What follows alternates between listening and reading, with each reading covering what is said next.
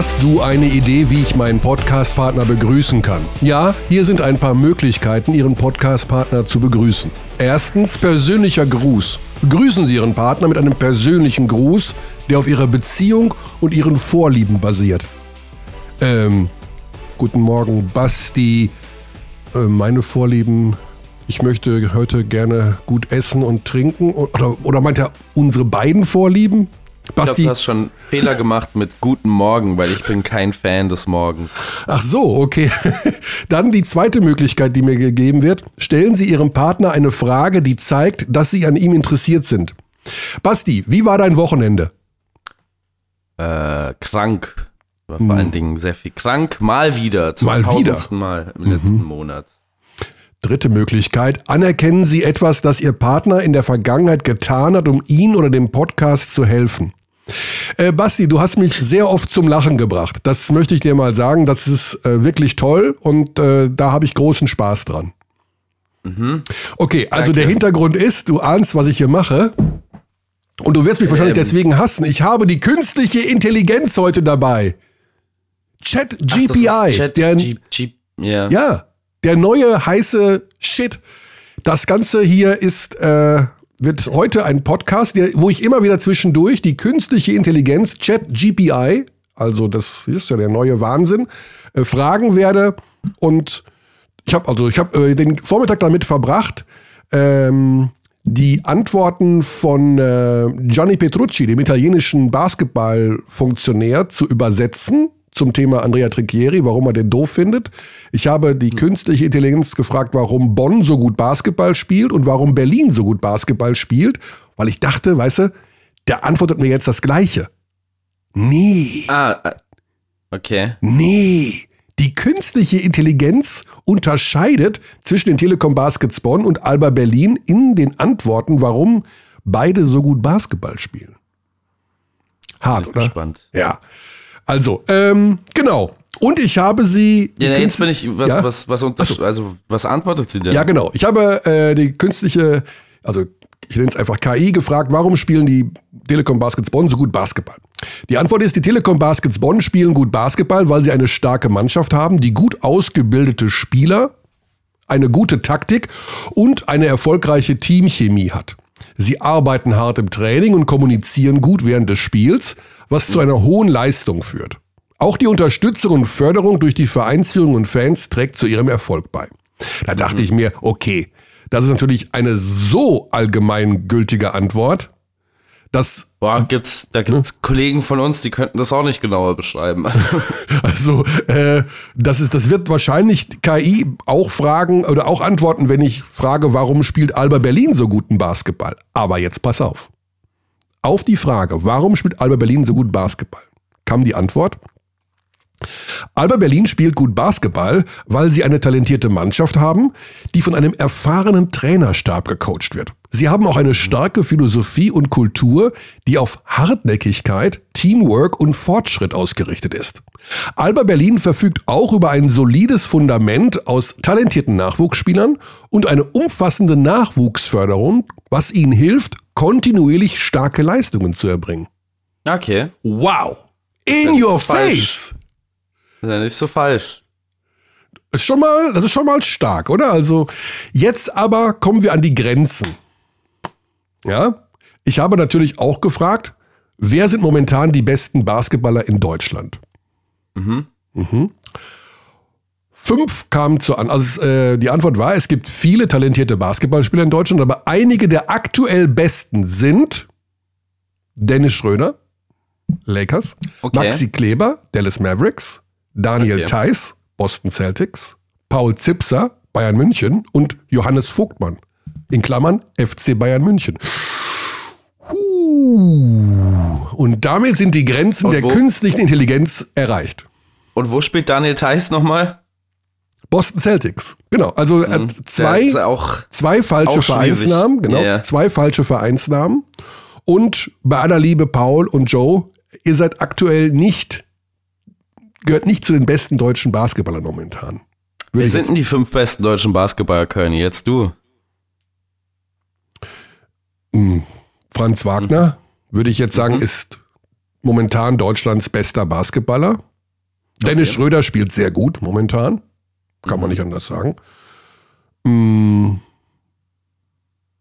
Ja, also Thais würde ich jetzt auch nicht da reinnehmen, aber ich weiß natürlich, was KI damit meint. Also der spielt ja da NBA, aber nee, eigentlich ja auch eher nicht. Naja, wenn er denn, wenn er denn, wenn er denn spielt, spielt, der, der spielt, spielt, ja so gut wie gar nicht. Ne?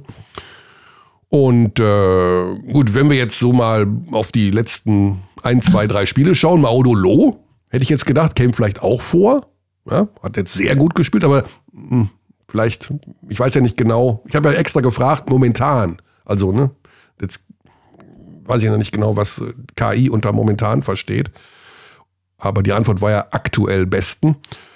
Ähm, wer ist noch richtig gut momentan? Hast du noch einen, wo du sagst, der ist richtig gut? Also Wagner fällt mir als allererstes ein, das ist klar. Richtig gut. Alan hm. Pjanic.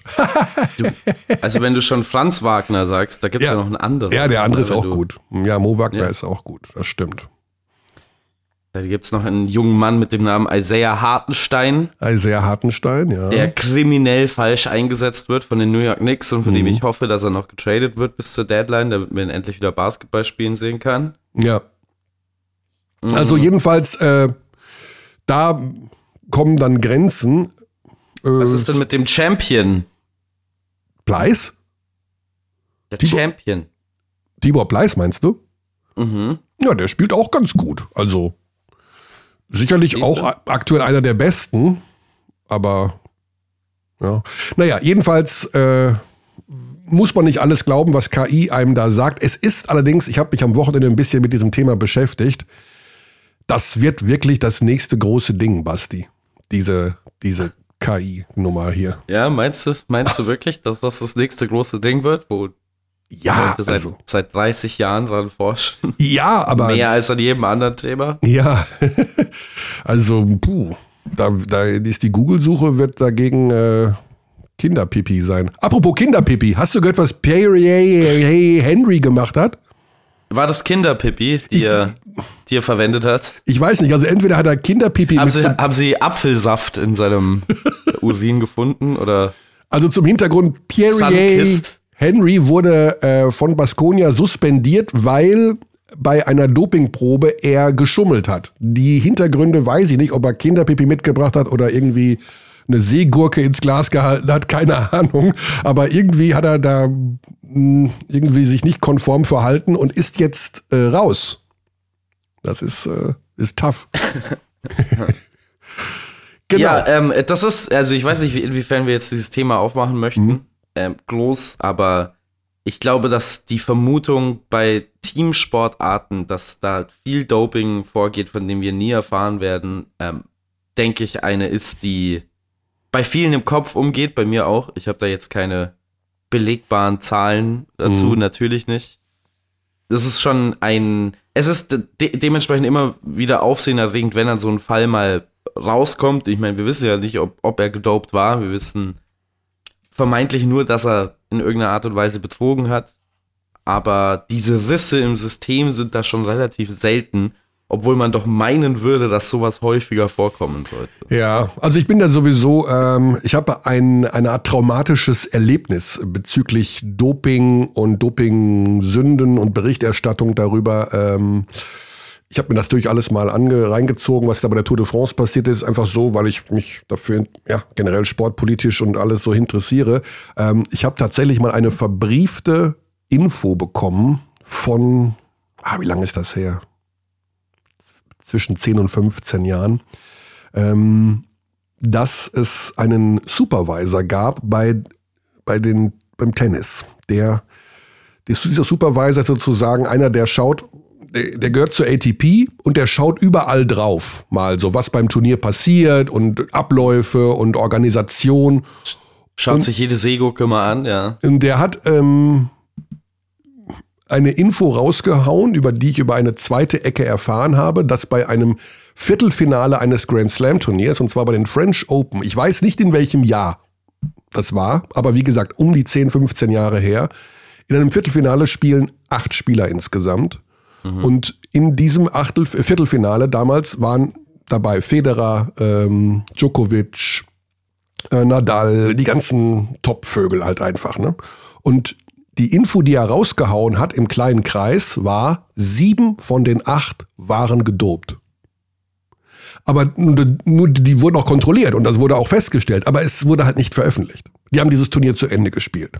Das hat mir damals solche Magenschmerzen bereitet, weil natürlich ist Roger Federer mein absolutes, mein All-Time-Goat im Tennis. Ich habe 15 Jahre Tennis kommentiert und ich konnte mir beim besten Willen, beim besten Willen nicht vorstellen, dass Federer in irgendeiner ja. Form was anderes zu sich nimmt, außer Fisherman's Friends.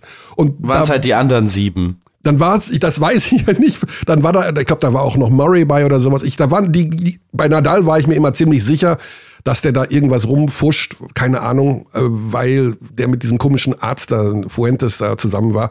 Egal, ich will auch keinem was vorwerfen, aber seit dieser Info damals lese ich nichts mehr zum Thema Doping. Weißt du, das ist ja, so ein bisschen so dieses, also ich will das gar nicht wissen. Ich will es Aha. nicht wissen und es ist mir nicht egal in dem Sinne, aber ich kann es nicht verhindern, dass die, solche Dinge passieren. Und deswegen will ich es nicht du wissen. Bist wie, bist wie Odysseus mit Wachs in deinen Ohren und an den Mast gebunden, ja, was Doping angeht. Deswegen lese ich auch momentan nichts äh, zum Thema Ukraine-Krieg. Das macht mich fertig. Weißt du? Das, ich will das nicht wissen, wo die Raketen und warum und das macht mich so fertig, dass ich dann lieber gar nichts davon hören will. Und dann, dass ich denke, ich wache in zwei Jahren wieder auf und keine Ahnung, es ist gelöst. Da wird schon alles besser sein. Ja, dann, ja, ja, ich kann. So wie es halt in den, so wie es halt in den letzten paar Jahren auch immer war. Aber Basti, ich kann mir nicht das ganze Elend reinziehen. Das schaffe ich, das schafft mein Kopf, mein Kopf nicht. Und deswegen habe ich beim Thema Doping schiebe ich zur Seite genauso wie den Ukraine-Krieg. Das ist grauenvoll, wenn alle Menschen so wären, wäre das eine Welt voller Spacken und äh, Lack, Lackfröschen.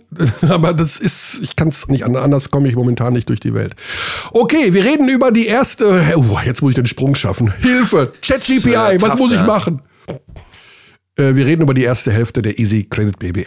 Die Halbzeit ist da. 17, manche haben 16 Spiele, manche 18, keine Ahnung. Das ist ja alles ein riesen Durcheinander. Aber in etwa ist Halbzeit.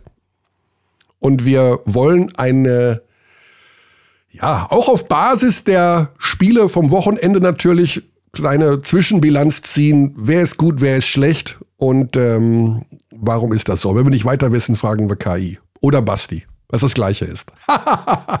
hm. Oder Lukas Feldhaus. Ja, der eher. Also wenn jemand eher wie eine KI ist, dann unser ja. heutiger Gast. Genau, den rufen wir jetzt gleich an. Lukas Feldhaus, manche werden sagen, wer ist das? Lukas Feldhaus ist tatsächlich. Niemand, niemand, der diesen Podcast hört, sagt, wer ist das? Nein, nein, aber wenn, vielleicht Feldhaus. sind einige dabei, die zum ersten Mal diesen Podcast hören. Denen sei mitgeteilt, Basti und ich, wir arbeiten für Magenta Sport im Bereich Basketball-Kommentierung und äh, Lukas Feldhaus unterstützt die gesamte Redaktion, also den Kommentatoren und Moderatorenstab von Magenta Sport mit sehr, sehr ausgeklügelten und detaillierten Themenpapieren die äh, alles Mögliche beinhalten, wenn zwei Teams aufeinandertreffen im Bereich Statistiken, Themen, wie auch immer. Ne? Also man ist da wirklich sehr gut informiert. Der Typ ist sozusagen das Basketball-Brain Nummer eins in Deutschland. Also ich wüsste keinen, der mehr weiß. Falls jemand sich herausgefordert fühlt, äh, er soll sich bitte nicht melden. Wir brauchen nur Lukas. Genau, äh, den rufen wir jetzt mal an. Und dann werden wir später in dieser Sendung auch noch mit Basti Doret sprechen, der uns über den Untergang des Bayreuther Basketballs informieren wird, beziehungsweise Ideen hat, wie man diesen Untergang aufhalten kann. Denn da sieht es natürlich jetzt wirklich also nicht mehr so gesund aus, um ehrlich zu sein. So, da ist, da ist, Lukas. Grüß dich. Basti hey. ist da, ich bin da, du bist da. Was für eine Überraschung. Ähm, wir haben dich so vorgestellt, gerade so. Du jemand anders, hattest, hast du jemand anders erwartet heute, Lukas? Ähm, nein. Wir haben dich vorgestellt als die künstliche Intelligenz des Basketballs, die KI. also ich glaube, größer kann der Anspruch jetzt gar nicht mehr werden. Und dann werden die ganzen Hörerinnen und Hörer jetzt wahrscheinlich leider alle enttäuscht. Ja, also wir, ähm, zum Hintergrund, wir haben die erste Viertelstunde des Podcastes auch mit Unterstützung von ChatGPI gestaltet. Ja, also hm, dieser neuen okay. künstlichen Intelligenz, die du natürlich kennen wirst, weil du wahrscheinlich der Mitarbeiter dieses Unternehmens da bist. Na, jedenfalls haben wir die gefragt, äh, wer die äh, aktuell besten deutschen Basketballer sind, haben die Grenzen der KI erkannt, weil unter anderem Paul Zipser und Joe Vogtmann genannt wurden. Aber dann wollen wir doch aus deinem Mund noch ganz schnell hören, wer sind momentan für dich die drei besten deutschen Basketballer? Franz Wagner. Mhm. Hat KI nicht genannt. Dennis Schröder. Mhm. Okay. Und welche deutschen Basketballer gibt es denn noch? Gibt es halt zwei? ähm, nee. Gibt schon ein paar gute. Maxi Kleber würde ich schon sagen, ah, wenn er fit wäre. Okay. Wenn er fit wäre. Okay, also er hat, äh, KI hat Schröder, Kleber, Theis, Zipser, Vogtmann genannt und dann noch bei Theis Boston geschrieben und bei Vogtmann Bayern München. Hm. Okay. Oh. Weiß, weiß die vielleicht mehr? ja. Ja, das kann natürlich sein. Das wäre ja. wär lässig, wenn die das Bayern heute eine Pressemitteilung rausgeben. Ja. Vogtmann zu Bayern. Okay, dann, dann mache ich hier, dann gehe ich hier in die Knie in meinem Arbeitszimmer vor meinem Monitor. ähm, genau. Ja, wir wollen reden über die BBL, Lukas. Davon habe ich schon mal was gehört. Mhm, davon hast du schon mal was gehört. Niemand kennt die BBL so gut wie du. Ähm, was hat dich denn, also wir könnten jetzt natürlich alle Teams durchgehen und sagen, äh, oben, unten, warum gut, schlecht. Was sind denn so die Sachen, die dir aufgefallen sind? Also, was ist so mit das Erste, was dir einfällt, wenn du über die erste Saisonhälfte nachdenkst? Mhm. Ja, also Bonn, Bonn auf jeden Fall ist so das mhm. Erste, an das ich denke. Ähm, einfach, wie die einfach durch die Liga gestürmt sind. Berlin würde ich auch nennen. Mhm. Und dann haben wir irgendwie den Rest der Liga, Bayern, wenn da die Motivation da ist, dann äh, in der BBL auch mal alles rauszuhauen. Dann sind sie auch zu nennen, aber dann hat man schon dieses Jahr einen sehr großen Abstand, wenn die von der Spitze zum Rest der Liga. Das ist so das Erste, was mir einfällt. Wenn ich jetzt Basti das fand fragen, ich ganz, ja. Das fand ich ganz, fand ich ganz interessant, weil ich habe ja mit ähm, Ima Ojeda geredet vor dem Kreisheim-Spiel hier in äh, Berlin. Und der meinte, er findet die Liga so kompetitiv wie nie zuvor. Lukas, sieht er eine mhm. andere Liga als wir? Na, ich denke, wenn wir die Liga ab Position 4 uns anschauen, dann ist sie so kompetitiv wie äh, nie zuvor. Wenn wir jetzt gestern zum Beispiel schauen, Chemnitz verliert gegen äh, Braunschweig. Äh, das war Platz sechs ist Chemnitz jetzt, aber ich glaube, die waren vor dem Spiel Platz fünf oder Platz vier äh, gegen ein, ein Team der unteren Ränge. Von daher, da kann schon jeder jeden ungefähr schlagen, aber ich glaube, dass einfach in der Spitze ähm, ja, die Liga nicht so kompetitiv ist in diesem Jahr. Ähm, Gerade Bonn, die einfach ja, durchmarschieren, muss man ja wirklich so sagen. Also mhm. ähm, die geben jedes Spiel 100 Prozent und dann hat einfach kein Gegner eine Chance. Und dasselbe, dasselbe sehen wir bei Alba Berlin, die gegen Karlsheim ähm, ohne Sigma und ohne Lo spielen, wo wir vor ein, zwei Jahren gesagt hätten, wenn Sigma und Lo spielen, wie will Berlin das? Also dann ist Berlin eine ganz andere Mannschaft. Ähm, aber dann schon sie auch noch während des Spiels, weil sie merken, sie gewinnen das sowieso äh, Jalen Smith. Also ich glaube, in der Spitze ist ein sehr, sehr großer Unterschied. Und ähm, mhm. man muss sagen, dass es überall so eine in Europa inzwischen, dass die Euroleague-Teams natürlich auch einen großen Wettbewerbsvorteil haben, dadurch, dass sie langfristig Kader planen können und in der besten Liga spielen. Zumindest die, die die Saar-Lizenz haben. Aber wir haben beispielsweise in Frankreich Asvel, die schon ein ganzes Stück weg sind von Platz 1. Ähm, und man sieht leider nicht einfach, dass, äh, dass man hat einfach überhaupt nicht gesehen, beispielsweise, dass Berlin in der Euroleague zwischendurch zwölf Spiele hintereinander verliert. Und äh, das fand ich so ein bisschen, ehrlich gesagt, auch ja. ja ein bisschen enttäuschend, muss ich sagen. Also dass, äh, da diese Kompetitivität auf Deutsch ist das ein Wort. Sag doch mal, Kompetitiv, Kompetitiv, Kompetitivität. ja, man, man sucht da oft ein deutsches Wort für, weil äh, man liest ja doch im Bereich Basketball viele englischsprachige Texte und diese ja. Competitiveness ins Deutsche zu übersetzen ist wirklich schwer. Ich versuche es ab und zu mit diesem Wettkampfgedanken, aber das, das trifft es ja auch nicht so 100 Prozent. Wettbewerbsfähigkeit äh, nehme ich auch manchmal, aber so ganz passt das auch irgendwie nicht. Mhm. Ja. Müssen wir ja. KI mal fragen, was es auf Deutsch heißt. Ähm, Oldenburg-Ludwigsburg, also umgekehrt, Ludwigsburg-Oldenburg, das war mein Spiel am Wochenende. Das spiegelt, glaube ich, so ein bisschen wieder, was ihr beide gerade gesagt habt. Ich bin auch zu 100 Prozent davon überzeugt, dass wir hier momentan eine Zweiklassengesellschaft haben mit Berlin, Bonn und den Bayern und dem Rest der Liga. Ähm, bei Ludwigsburg-Oldenburg hätte man ja so vom Gefühl her gesagt, das sind die beiden Mannschaften, die am ehesten dann noch oben dran klopfen können und da wird unter Umständen auch ein Halbfinalkandidat dabei sein. Das Spiel war, hat das so ein bisschen wiedergespiegelt, was wir jetzt gerade gesagt haben. Die Qualität ist jetzt nicht wahnsinnig überragend. Also Oldenburg hat sehr viel von der Moral gelebt und sich in der zweiten Hälfte da reingebissen ohne Ende. Und Ludwigsburg ist halt, ja, hat momentan keine Leadership und ähm, die haben da zwar talentierte Spieler rumlaufen, aber das ist eigentlich auch wenn die dann nicht richtig mehr zusammenspielen und wenn die mit 15 führen, dann sind die gedanklich auch schon wieder in der Kabine. Also das ist auch keine Mannschaft, die jetzt, glaube ich, äh, ganz große Chancen hat, äh, über das maximal über das Halbfinale hinauszukommen. Also wir haben da ganz klar eine Zweiklassengesellschaft in dieser Saison. Also ja, klingt ein bisschen deprimierend jetzt so, mhm. als ob man einfach den Podcast jetzt zumachen könnte und nie wieder mal die BWL reden muss. Nee, nee, also es ist ja sehr Aber so ist es, es, es ist ja Aber spannend. Für die Playoff-Plätze ist es ja wahnsinnig spannend und der Kampf ja. gegen den Abstieg, da weiß ich gar nicht, wo der beginnt. Also beginnt er jetzt bei Platz 8, 9, 10, 11, 12, 13, 14? Also äh, das ist ja so eng beieinander alles. Da ja. kann ja noch alles Mögliche passieren. Also wenn ich sehe, Würzburg hat acht Siege und der MBC hat sechs und wir reden einmal von einem achtplatzierten und einmal von einem 15. Ähm, das ist ja wirklich super eng beieinander. Ja, auf jeden Fall. Also das Spiel äh, haben wir auch gesehen am Wochenende Oldenburg gegen Ludwigsburg. Fand es ein bisschen merkwürdig, dass da Jonathan Dunn der in der kompletten Phase, als Oldenburg den Lauf hatte und zurückkam, auf, dem, äh, auf der Bank war. Das fand ich ein bisschen merkwürdig, dass ja. der die ganze Zeit auf der Bank war, denn er hatte ja nur drei Fouls. Also das war jetzt nicht, dass ja. er kurz vorm Rausräumen war.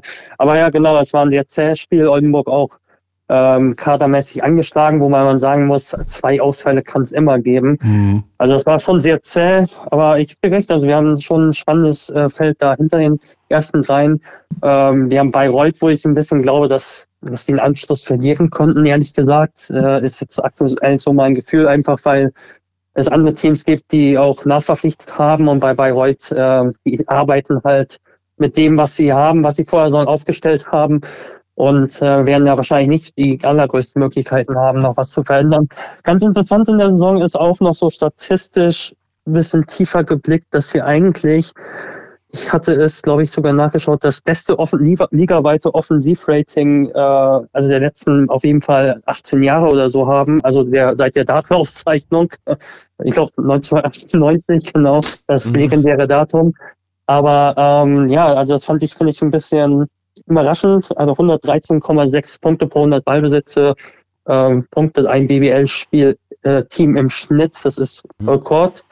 Und ähm, ja, aber es, zeigt jetzt nicht unbedingt das äh, Bild, was ich von der BBL die Saison hätte. Es wäre eher, dass einfach der Abstand zur Spitze nochmal größer geworden ist und dass die Liga ja auch finanziell bedingt, wir hatten darüber ja auch schon damals geredet beim äh, Podcast zur Saisonvorschau, dass viele Teams einfach finanziell so ein bisschen nach Corona und auch äh, während Corona und äh, durch die Energiekrise und auch viele Zuschauerinneneinnahmen da äh, dann schon nachlassen mussten und Abstriche machen mussten. Also wir haben viele Punkte, wir haben auch einige korbreiche Spiele. Diese die Spiele zwischen Ludwigsburg und Oldenburg gehört ja jetzt nicht dazu unbedingt. Aber ähm, da ja, gibt es übrigens noch eine Aussage von Jonathan Dunn nach dem Spiel. Du hast gerade den ja. Namen schon erwähnt von Jonathan Dunn. Hört mal rein, was der nach dem Spiel gesagt hat und achtet, also hört vor allen Dingen mal zu, wie er sich verabschiedet. That's the plan. Let's keep on working at it. Appreciate y'all. One love, y'all. One love. Der sagt am Ende One Love, One Love oder was sagt er da? Habt ihr das ja, gehört? ich habe ja. hab, hab das auch gehört, das Interview. Ähm, ähm, und ich habe ihn auch gefragt, ich, äh, was er da gesagt hat. und war, ich meine, äh, er hat da gesagt, I appreciate you oder so hat er gesagt, ja. äh, als du ihn vorher die ganze Zeit kritisiert hast und die Mannschaft kritisiert ja. hast. Ja, ich habe nur negativ, ich habe nur gesagt, ja, ihr kriegt das ja. nicht nach Hause gefahren und äh, genau. habt, habt nichts aus dem Limoges-Spiel gelernt. Und dann sagt er, ja, ja, ja, ja, danke, appreciate it und one, one love, one love. Ja. Sehr nice. Das fand ich auch sehr random. Ebenfalls, genau, also die BWL, ja, was sie, was wolltest du sagen? Ja, da haben, da haben die, haben die Ludwigsburger ja eine Tradition, oder? Mit Leuten, die eine Grußformel sagen, bevor man mit ihnen sprechen, also äh, bevor man mit ihnen spricht. Also Tremel Darden, der immer bei jeder Antwort vorher sagt, first of all, I want to thank Ja, God. ja genau. Tremel Darden sagt immer erst, äh, er will Gott danken. Und wen hatten wir noch neulich mal? Da war, ich glaube, auch mal Prentice Hub nach dem Spiel, aber One Love, One Love, das fand ich jetzt sehr lustig. Die Ähm, war nicht Sebastian Jamarowski, hat die Mutter. Sebastian, Ja, stimmt. Das war Ja. Ludwigsburg, aber ja. Ebenfalls zur BBL noch, also ich glaube, es ist diese Saison und das hat auch äh, Thomas Fech in einem Interview früh in der Saison gesagt, als es darum ging, eben, ob man sich in der BBL ein bisschen Selbstvertrauen für die Euroleague holen könnte, hat er gesagt, ja, die BBL ist physisch ein ganz anderes Niveau und ich glaube, dass da würde ich auch eher diese relativ hohen Scores, die sie diese Saison haben in der BBL hindeuten. Die haben einfach ähm, ja, sehr, sehr wenig Physis im Vergleich zur Euroleague in der BBL. Ich muss auch gerade sagen, ich habe mit einem darüber gesprochen, ähm, vor ein paar Tagen, dass die auf der Center-Position einen extremen Nachlass haben in der BBL. Also, falls wir Mhm. noch an diesen Positionen denken wollen, aber äh, hatten wir letzte Saison Atkins, Kotzer, wir hatten äh, Kiel Mitchell, wir hatten noch zahlreiche andere Spieler, die ich jetzt auf den Kopf gehe. Wenn man sowas macht, dann funktioniert das nie. Ähm, Odiasse hatten wir, wir hatten, ähm, ja, Ethan Happ hat nicht so super gespielt, aber auch ein Kaliber, der jetzt in der ACB gut auflegt. Äh, Cristiano Felicio, wir hatten da solche, also wirklich große Kaliber bei den Teams hinter den Top 3. ja. Und da habe ich, da hat mich jemand gefragt, wer ist dein bester Center? Und da hätte ich schon ganz hinter den Top 3, da hätte ich schon früh Leute wie Owen Klassen genannt, die da die letzte Saison da überhaupt keine Rolle, ehrlich gesagt, spielten. Mhm. Also ich fühle das Saison, glaube ich, eine sehr viel engere in der BBL, aber es ist trotzdem spannend und das macht diese Liga auch aus und macht auch Spaß und ich glaube auch, dass die Stimmung in, der Halle, in den Hallen auch, auch wenn die Zuschauerinnenzahlen jetzt nicht so sind wie vor Corona, glaube ich schon, dass die Stimmung wieder sehr gut ist, weshalb die BBL da auch einiges an positiven Sachen zu überbrücken hat. Wie siehst du denn den, den Trend, Lukas, da du dir das jetzt schon aufgeworfen hast mit den Bigs? Hast du das Gefühl, dass es mehr die Entwicklung des Spiels und dass sich immer mehr Leute dieses ähm, Kleinspielen abgucken? Oder hast du wirklich das Gefühl, dass es nicht so viele hochqualitative Center auf dem Markt gibt und es dementsprechend für viele Teams in der BBL schwer ist, an solche ranzukommen? Ich glaube ehrlich gesagt, dass es in dem Fall daran liegt, vor allem, dass ja die Finanzen in diesem Sommer einfach fehlten in der BBL, um diese Spieler zu verpflichten. Ich bin auch in Kontakt mit Leuten, die eben auch in der Rekrutierung ähm, tätig sind für Vereine und ähm, die sagen mir alle, dass die BBL im Vergleich zu Frankreich und Italien vor allem äh, Italien und Frankreich sind die, die etwa das Level vor Corona gehalten haben oder gesteigert haben, während die BBL da eben nachgelassen hat. Also wenn man da sieht, in Atkins spielt, glaube ich, jetzt in Italien, Odiasse spielt jetzt in Italien. Ähm, und wenn man da jetzt mal sieht, ich blitze jetzt das einfach mal, um nicht die ganze Zeit was auf dem Kopf hier rauszusagen, auf. Wir hatten da letzte Saison ja Kotze auf noch, wir hatten Salius, ähm, wir hatten da schon andere Kaliber, würde ich schon sagen, wenn man sich jetzt anschaut, ähm, wer dieses Jahr hinter der Spitze auf der Centerposition da spielt.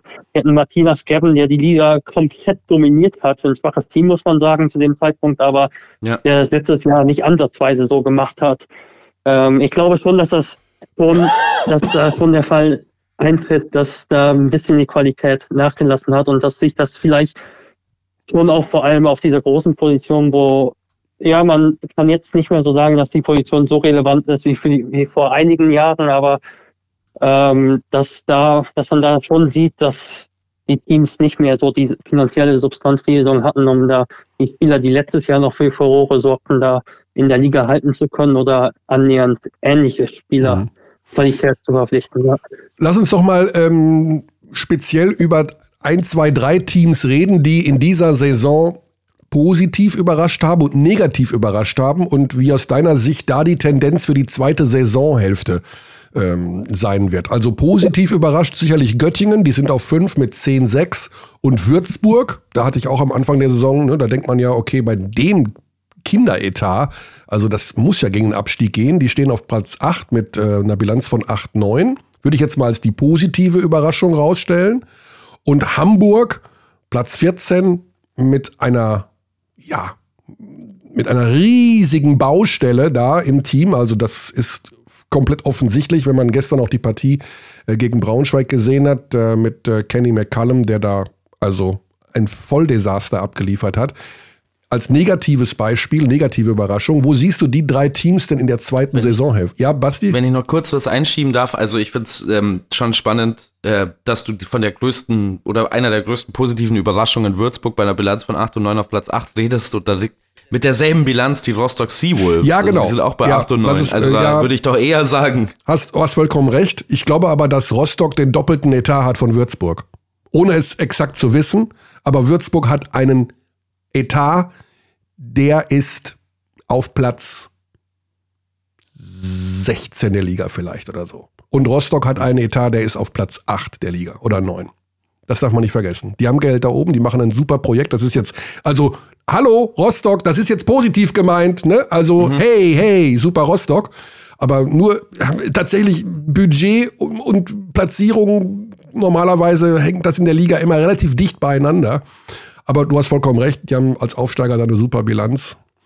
Aber ähm, auch deutlich mehr Geld. Wie ist da die Tendenz, Lukas? Was glaubst du bei den beiden positiven oder bei der einen negativen Überraschung? Wo geht die Reise dahin? Ähm, positive Überraschungen haben wir jetzt uns auf Göttingen festgelegt und auf Würzburg oder nehmen wir ja, jetzt auch noch rein? Noch, nee, bitte bring deine eigenen Kandidaten vor, gerne, Lukas. jetzt, du darfst auch äh, nicht, du, darfst nicht, du darfst nicht Bonn sagen. Bonn, ja, Bonn ist keine. Bonn ist, jetzt, ist, auch irgendwie eine, po also auch eine Überraschung, dass sie so gut ja. sind. Also, dass sie so gut ja, genau, sind. Ne. Das ist schon wirklich auch eine Überraschung. Aber die haben wir jetzt einfach mal wieder in, einer anderen, in einem Themenkreis eingeordnet. Ja, definitiv. Göttingen, äh, ich glaube, bei Göttingen ist jetzt ein Problem ein bisschen das mit der Halle, dass sie jetzt einfach in acht, innerhalb von acht Wochen ganz merkwürdigen Spielplan haben. Hatten sie jetzt auch schon diese Woche zwei Wochen nicht gespielt. Und dann spielen sie ab und zu alle drei, vier Tage und dann spielen sie mal vier Wochen gar nicht ja. bis März. Das ist ein bisschen schwierig. Ich glaube, das könnte sie so ein bisschen aus dem Rhythmus bringen. Ich glaube aber, sie können die Playoffs erreichen. Sie sind wie letztes Jahr sehr abhängig davon, dass da ein Mark Smith und ein Harald Frey einfach Frey äh, sehr gut performen. Letzte Saison äh, halt, war, war es vor allem Baldwin. Wenn sich da wie einer verletzt, dann wird es auch schnell bergab wahrscheinlich gehen, aber ich glaube, die können sich in den Playoffs halten. Ähm, das glaube ich schon. Bei Würzburg glaube ich eher, dass das bergab geht, um ehrlich zu sein.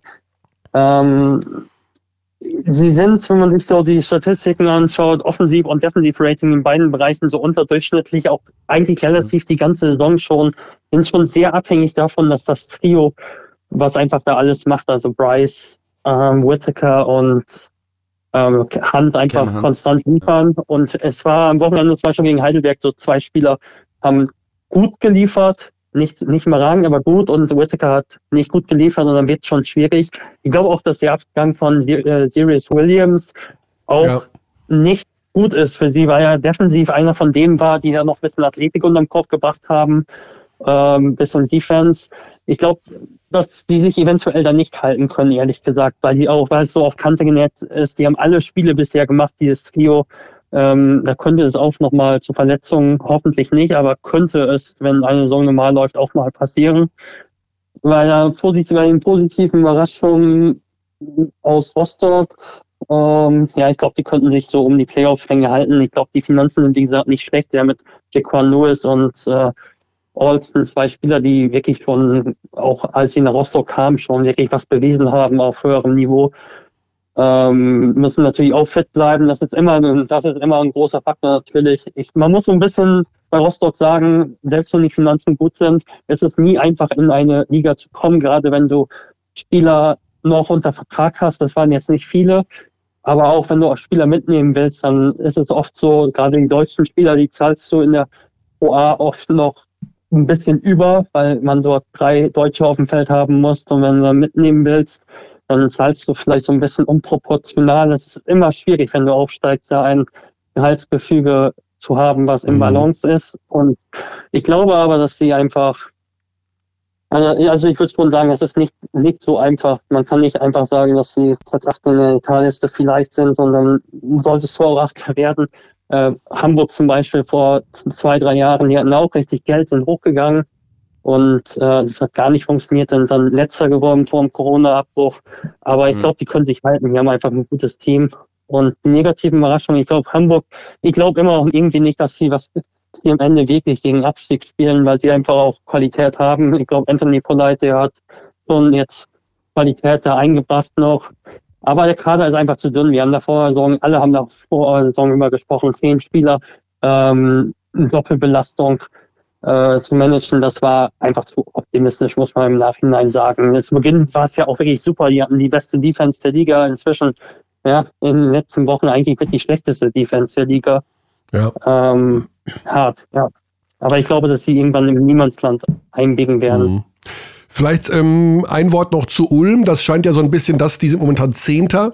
Äh, so wie die jetzt aktuell spielen, muss man sagen, die werden so in der zweiten Saisonhälfte vermutlich dann doch die Playoff-Ränge attackieren, oder? Also, ich weiß nicht, Jago ist jetzt komplett am Rad gedreht mit 33 Punkten äh, gegen Bamberg. Äh, Caboclo, glaube ich, auch eine gute Verstärkung da noch. Also, das ist ja auch gewisse Qualität. Wo siehst du Ulm da? Oder ist das für dich ein klarer Playoff-Kandidat oder ist das für dich eher so ein Wackelding noch, weil man da auch nicht so genau weiß, woran man ist? Inzwischen würde ich schon sagen, dass es ein klarer Playoff-Kandidat ist. Die haben einfach auch sehr gut nachverpflichtet. Auch Brandon Paul, der sehr solide spielt. Ähm, sie werfen ja unglaublich viele Dreier zurzeit. Mhm. Also sie haben, glaube ich, gegen Bamberg 44 Dreierversuche gehabt, oder gar 46 und davor gegen Hamburg auch schon mal 44. also das ist Wahnsinn. Ähm, und sie haben halt auch die Spieler, die, das, die die Dreier treffen. Jago aktuell äh, der ist immer schon streaky gewesen, aber er kann auch immer wieder ähm, am Rad drehen, wie du sagst.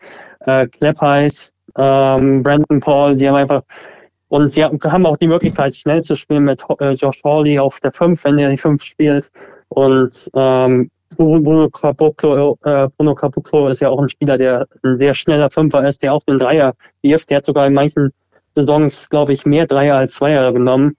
Äh, also sie haben ein extrem schnelles Team und ein ähm, sehr gefährliches Dreierteam und ich glaube, dass ähm, dieser Spielstil, der auch sehr spektakulär ist, sehr schwer zu stoppen ist, wenn das jetzt läuft. Und sie haben jetzt erstmals ein bisschen Kaderkonstanz, da gab es immer wieder Abgänge und Verletzungen. Vielleicht kommt Philipp Herkenhoff ja auch demnächst nochmal ja, zurück, dann ja. wäre es auch nochmal ein Boost für sie. Ja. Also ich sehe echt in Playoffs. Ja. Mhm. Bruno Wegen der Diskussion von, von vorhin. Deiner Lieblingsspielerliste, Basti? Ah nee, der war ja schon Bitte? Drauf? Nochmal? Bruno Caboclo. Ich hab dich nicht verstanden gerade.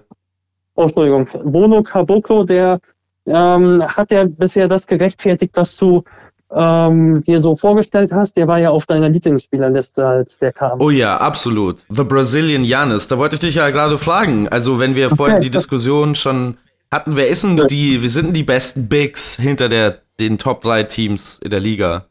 Also, dann muss Bruno Caboclo ja ich meine, das ist jetzt natürlich sehr früh und bei Bruno Caboclo ist das bekannte Phänomen ja auch, dass er immer mal wieder Zeichen zeigt und dann für einen Monat untertaucht. Das war zumindest bisher in seiner Karriere oft so. Aber da muss er schon ganz oben auf der Liste sein, oder? Ja, auf jeden Fall. Ich glaube sogar auf eins, wenn er es jetzt sofort setzt. Also ich hatte die Liste, die ich denjenigen geschickt habe, da hatte ich Bruno Caboclo an eins, Jonas Richter, Yoli Childs, Owen Klaassen und Selom Marupe. Wobei ich sagen muss, dass ich von Childs, Klaassen, Marupe so und echt, ja, ich da auch so als Nummer zwei und drei eher mäßig überzeugt bin. Ähm, ja. Bei allem Respekt vor den Spielern. Ähm, also, sie sind gute Spieler, aber sie sind jetzt nicht elitär. Ähm, Echter mal sehen, das ist natürlich auch noch sehr gut. Also äh, äh, wird jedes Jahr besser. Aber ja, ich würde da Caboclo an 1 sehen. Ist natürlich überhaupt kein klassischer Center. Ich habe mich wirklich gewundert. Ich habe da, als er kam, habe ich mir die Statistiken angeguckt und der hat wirklich, ich meine, er hat in manchen Stationen mehr Dreier als Zweier genommen. Und ähm, ja, also zumindest ja, also er hatte er bei ähm, er hatte bei Sao Paulo äh, in, in Brasilien hat er ähm, glaube ich, in einer Saison mal irgendwie so sieben Dreier pro Spiel genommen, was aber auch ja. jetzt nicht unbedingt, glaube ich, der Spielstil ist, den man von ihm, ihm unbedingt haben möchte. Also ich weiß doch, dass man bei den, also bei den Toronto Raptors war vor allen Dingen ihn versucht halt halt äh, in so Spot-Up-Situationen zu bringen ähm, und um ihn dann vor allen Dingen dazu zu bewegen, den Korb zu attackieren, was er jetzt nicht so nachgiebig gemacht hat, häufig. Ich finde halt an dem so interessant, dass es im Prinzip so, so ein laufendes Projekt ist, in dem man alles, was man möchte vom Basketball, kann man in Bruno Caboclo reinprojizieren und einfach sagen, ja, irgendwie wird er das bestimmt können. ähm, in der Vergangenheit hat sich jetzt immer wieder herausgestellt, naja, das kann er dann vielleicht doch nicht auf dem allerhöchsten Level, aber jetzt bei Ulm sieht es ja hervorragend aus bisher. Ja, also der muss die Vollprobleme Griff bekommen, äh, wo er noch ein bisschen Probleme hat. Äh, und tatsächlich in der NBA-Karriere hat er 3,8 Field Goals genommen pro Spiel und 1,9 waren davon Dreier. Also er hat eigentlich immer so die Balance ja. gehabt, Dreier und Zweier. Jetzt in Ulm nimmt er bisher nur Zweier und das gefällt mir ganz gut, weil er einfach mit seiner Schnelligkeit so reinstechen kann.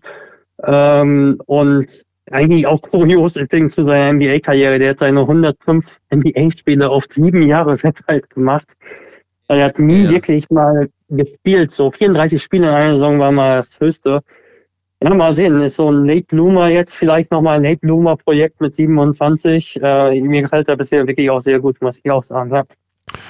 Dann haben wir noch eine Mannschaft, über die wir vielleicht noch mal kurz reden können, weil, naja, die werden zum Ende der Saison den Reset-Knopf drücken und auch im nächsten Jahr dann anders heißen, nämlich äh, aus Brose Bamberg wird, wir wissen es noch nicht, ne? es gibt da ja wohl einen Ideenwettbewerb und äh, ganz lustige Vorschläge. Ähm, bei der Mannschaft, das ist jetzt für mich ein Thema, weil ich die äh, im ersten Halbjahr am meisten gesehen habe. Ich war am häufigsten bei Spielen von Bamberg. Äh, da weiß ich überhaupt gar nicht, woran ich bin. Manchmal denke ich, ja, ja, okay, Pat Miller, das hat jetzt besser und jetzt hat es eine bessere Hierarchie im Team und Aufgabenverteilung. Und dann laufen die wieder da rum wie Kraut und Rüben und Miller jetzt auch gegen Ulm, fünf Ballverluste und äh, ja, ein Projekt, aber irgendwie auch soft und das und jenes. Woran sind wir denn bei Bamberg? Ja, keine Ahnung, ehrlich gesagt. Willkommen im Club. ja, also Bamberg ist ja, ich sag mal so, immer, immer um diese Zeit auch ein Thema in den letzten Jahren und selten positiv. Man muss natürlich sagen, die haben immerhin die letzten Jahre immer die Playoffs zumindest erreicht. Also es gab jetzt nie diesen akuten, also diese akute Desaster-Saison, die gab es eigentlich nie.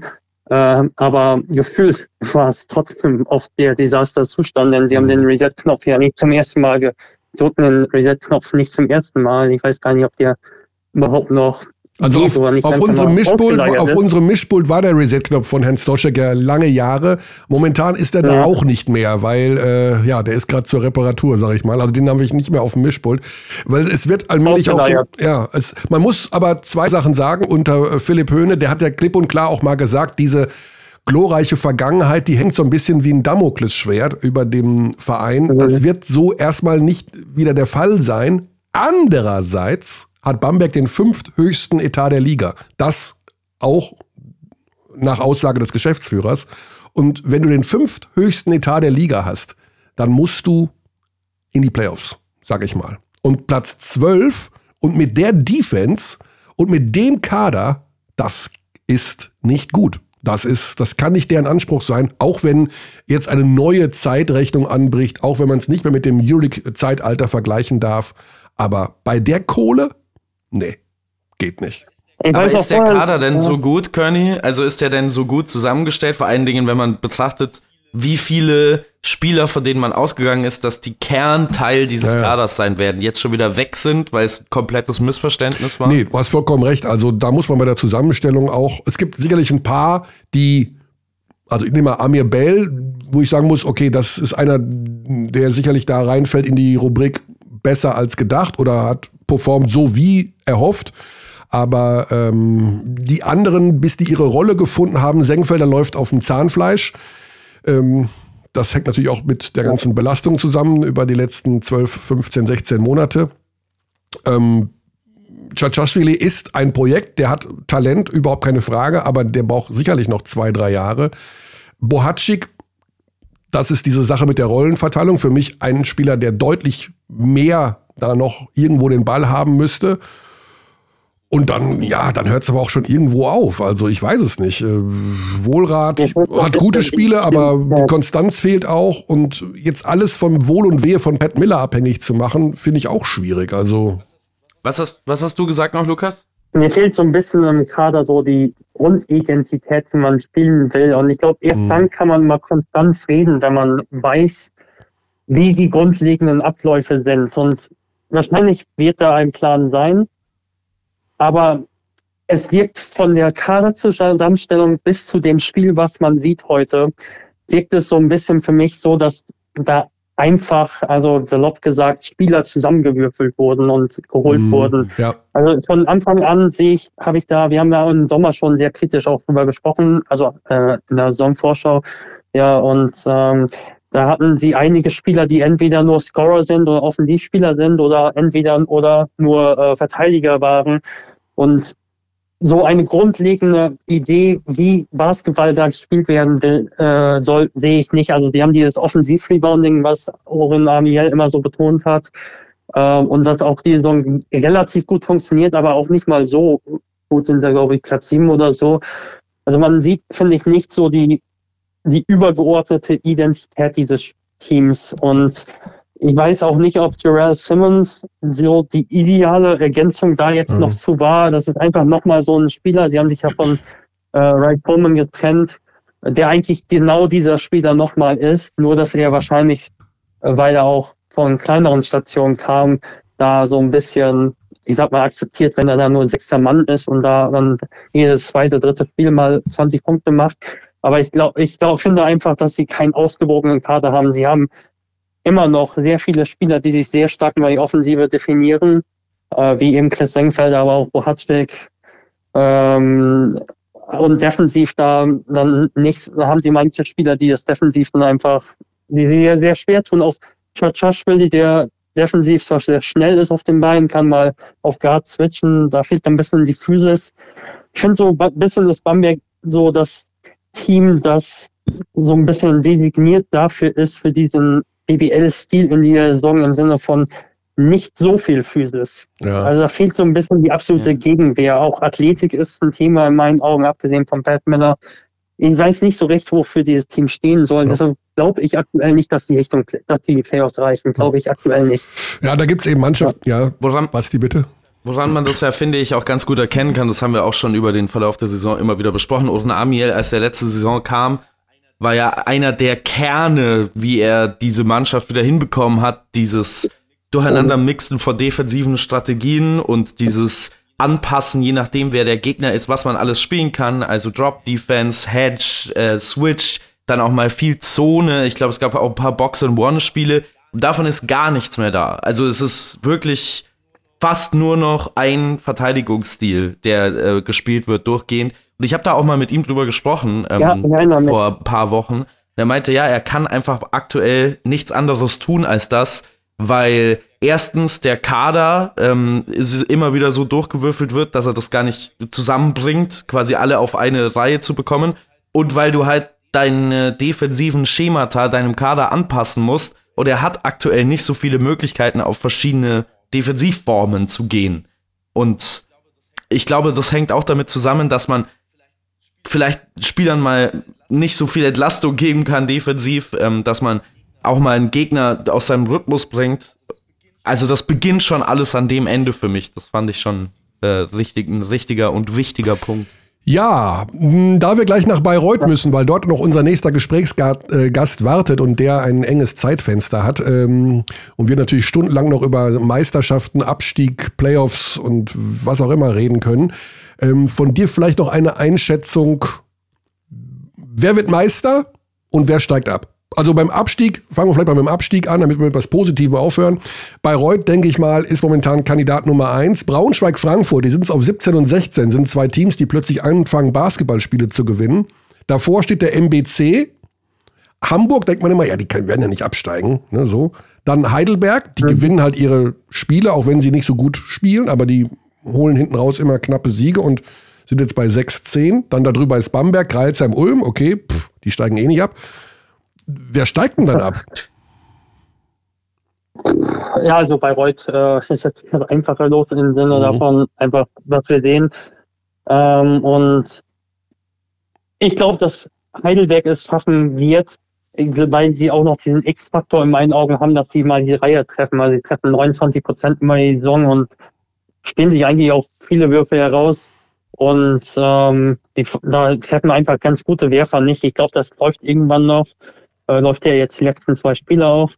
Äh, ich würde sagen, Frankfurt steigt eher ab, wobei ich sie gut gecoacht sehe, aber ich sehe sie auch noch nicht so, dass sie konstanten Basketball spielen. Mhm. Ähm, sie, denen fehlt da, glaube ich, am Brett noch was. Ähm, der MBC Nummer, ich glaube, der MBC konnte es auch noch schwer haben, aber man muss auch ganz klar sagen, also dass da am Ende wahrscheinlich auch ab ähm, beim Abstieg auch Verletzungen eine Rolle spielen Ja. werden. Also Clyburn zum Beispiel, da fehlt jetzt ähm, MBC drei Spiele, sie haben zwei Spiele gegen Ulm und gegen äh, Rostock, die hätten sie auch gewinnen können. Mit ihm gewinnen sie vielleicht.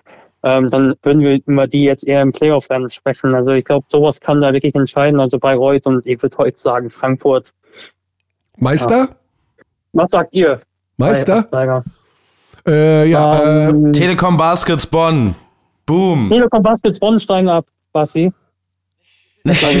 Abstieg bleibe ich bei, bei Reut Tele- und ähm, ich glaube eher, dass es auch Frankfurt MBC einer von den beiden wird. Ähm, einfach weil Braunschweig da jetzt unten rauskommt und da eine, so eine Euphorie entfacht hat. Äh, Meister, mein Meistertipp wäre Berlin. Berlin, ja, weil es geht ja mal darum, du musst dreimal gewinnen und ich glaube nicht, dass Bonn am Ende dreimal gegen Berlin gewinnt oder gegen Bayern gewinnt, egal gegen wen sie da spielen oder wie auch immer das da ausgeht. Ähm, Ah, das ist so. Aber ich weiß das es ist so Also toll, weil ich genau weiß, da, die, das, das kann Thomas Isalo jetzt wieder aufnehmen oder der Kabine. ja, das, das mag ja sein, das, dann, aber Ja. dafür sind wir ja da. Also ich, vielleicht ist es, vielleicht gewinnt auch Bonn Ja. 3-0, Viertelfinale, Halbfinale, Finale. Also, dass die, dass die, die Telekom Baskets Bonn gegen Bayern dreimal gewinnen können aktuell, sehe ich sofort. Ja. Gegen Alba wird's Gegen eng. Alba wird's eng, ja. Also, wie gesagt, Bonn, klar, da kommt noch Jeremy Morgan wieder zurück. Vielleicht werden sie auch Meister. Also wäre doch super. Dann werden sie Meister. Weltklasse. Bei Ber aber Berlin ist, glaube ich, da am Ende. Die haben das auch letztes Jahr gut gemacht mit dem Load Management. Die waren plötzlich, die waren fit in den Playoffs irgendwie, also fitter als andere. Ja, ja, das ist schon, äh, wie Alba das balanciert bekommt, ist schon Wahnsinn. Ja. Das stimmt. Auch äh, wie klar und deutlich das jetzt gegen Kreisheim war, ähm, vorhin ja schon angesprochen von Lukas, obwohl man da große Teile der Rotation gar nicht mit dabei hatte. Ähm, also natürlich ist der rationale Favorit Alba, aber ich nehme die Telekom Baskets Bonn. Ja. Okay. Und Ja, ich sehe Bonn auf jeden Fall mit Chancen, aber ich gehe auch auf Berlin. Okay, gut. Dann schauen wir uns das Ganze gerne an in der zweiten Saisonhälfte und äh, kurz bevor es dann richtig knalle ernst wird, holen wir dich nochmal mit ins Boot. Die Playoff-Vorschau. So Die. Playoff-Vorschau mit Lukas Feldhaus, dem der künstlichen und unkünstlichen Intelligenz des deutschen Basketballs. Das ist der Zeitpunkt, an dem ich gern auflege. Alles klar. Liebe Grüße. Karriere beendet, Ka- alles Karriere Nein, wir brauchen deine Alles Themenpapiere. Wir- Kannst du dann mach doch wenigstens die Themenpapiere weiter. Ah, okay, alles klar. Lukas, danke dir. Lukas, Cheerio. Vielen, vielen Dank. Schöne Show noch. Danke und Dankeschön. äh, one love, one love. Äh, Appreciate it. Ja. So, jetzt müssen wir schnell in Bayreuth anrufen. Also, Bayreuth, da gehen ja die Lampen aus. Der Gesellschafter will nicht mehr, der Geschäftsführer haut in den Sack zum Ende der Saison. Letzter Tabellenplatz. Der Trainer muss von Spielern zurückgehalten werden, äh, bevor er komplett ausrastet an der Seitenlinie. Äh, man verliert nur noch Spiele. Äh, Wahnsinn. Und dann mittendrin eines der deutschen Aushängeschilder des Basketballs in den vergangenen 74 Jahren, Basti Doret. Da müssen wir den mal ins Boot holen, bevor der nämlich zum Training aufbricht und äh, ja, uns nicht mehr zur Verfügung steht.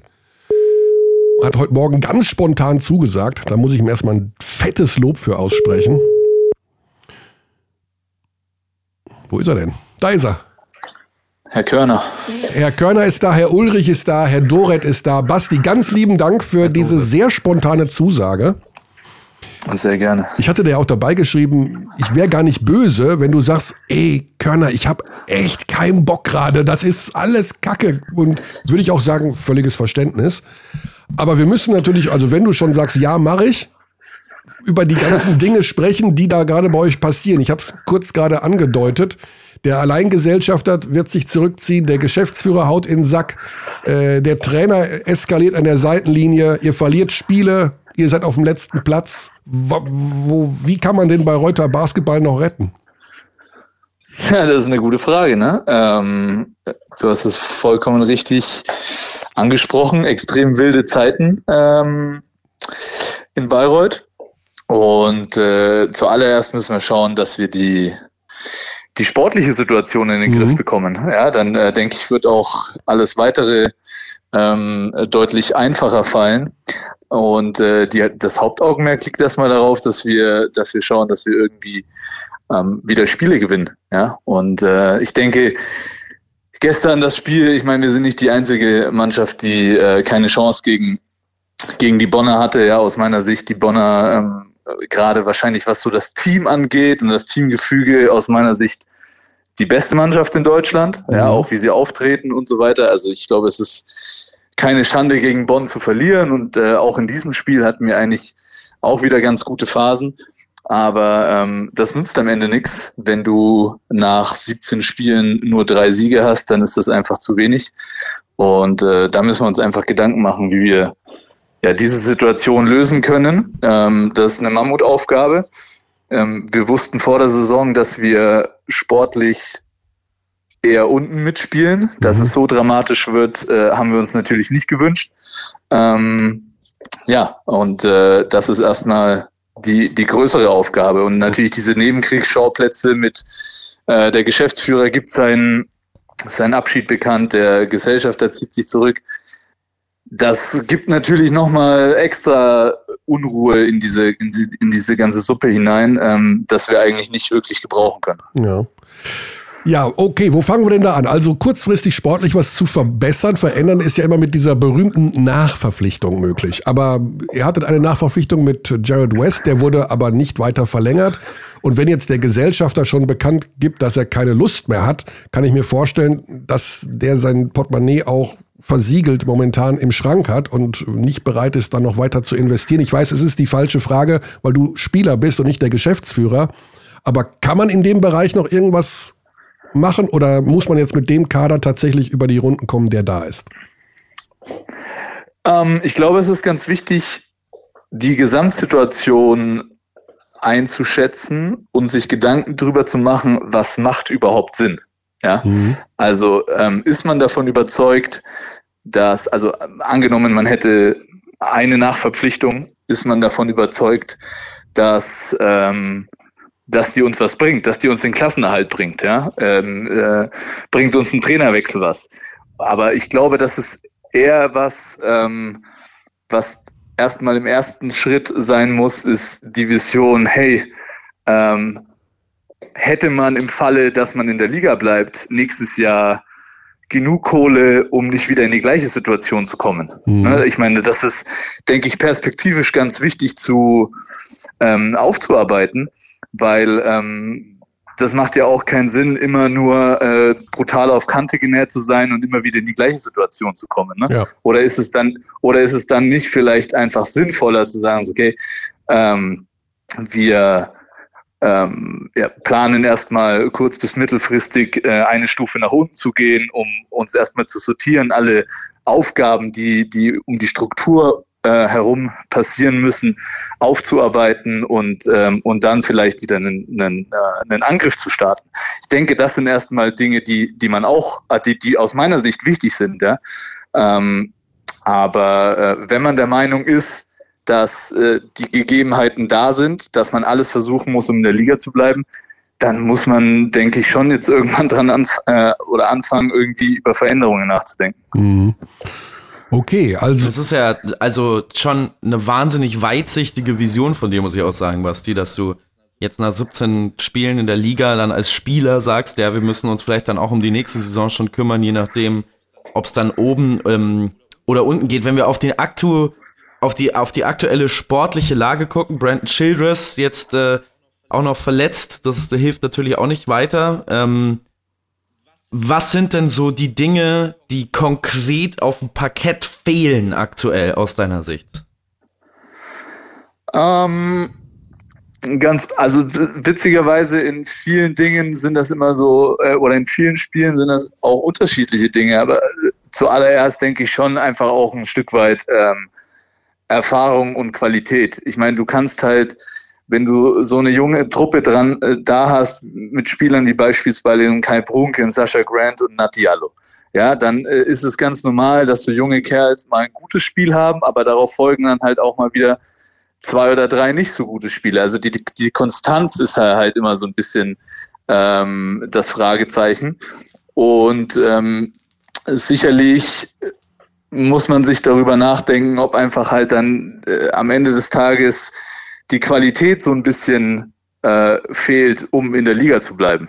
Also und äh, ich glaube, da wäre es unfair zu sagen, auf, auf irgendwelcher Position braucht man eine Veränderung. Ich glaube allgemein, dass einfach die Erfahrung und die Qualität im Moment äh, ähm, ja leider nicht ausreicht, also zumindest nicht ausreicht, um, um, um konstant Spiele zu gewinnen. Also ich, ich bin von der Entwicklung einzelner Jungs ähm, überzeugt, dass sie, dass sie besser werden, dass wir auch als Mannschaft besser werden, aber es reicht halt einfach nicht äh, im Moment, um Spiele zu gewinnen. Und dann ist halt die Frage, ähm, ich meine, so langsam tickt halt auch irgendwie die Zeit, ja, du hast es bis jetzt äh, Hälfte der Saison, ähm, wenn man sich anschaut, wie wie viele Heimspiele wir noch haben, äh, wie viele schwere Auswärtsspiele wir noch haben, wie weit der Abstand zu den, zu den äh, Nicht-Abstiegsplätzen ist. Das muss man ja alles damit einbeziehen. Und ähm, ich denke, dass jetzt, wenn ich jetzt sagen würde, ey, wir brauchen da auf der Position neuen Spieler, dann erstens äh, ist es nicht in meiner Kompetenz und zweitens habe ich darauf jetzt auch äh, nicht die passende Antwort. Mhm. Also es gibt ja noch drei Sp Basti, ja, mir, bitte, Basti, bitte Basti. Mich, mich würde eine Sache noch interessieren, Basti. Ähm, du, äh, du hast ja gesprochen von dem jungen Team und dass es ähm, dann vielleicht auch an den Leuten liegt, die eben viel Erfahrung haben, dieses Team anzuführen. Die Entwicklung deiner offensiven Rolle in dem Team, du hast immer noch 21 Minuten Spielzeit, du nimmst aktuell 1,9 Würfe pro Spiel. Ich habe immer das Gefühl, dass du sehr zurückhaltend bist, obwohl du ja immer noch sehr, sehr gute Wurfquoten hast, also deine Dreierquote stimmt. Ähm, letztes Jahr hast du noch deutlich mehr gescored. Womit hängt das zusammen und hast du das Gefühl, dass das was sein muss, wo du jetzt vielleicht dann auch in dieser offensiven Rolle auf dem Feld wieder vorangehen musst?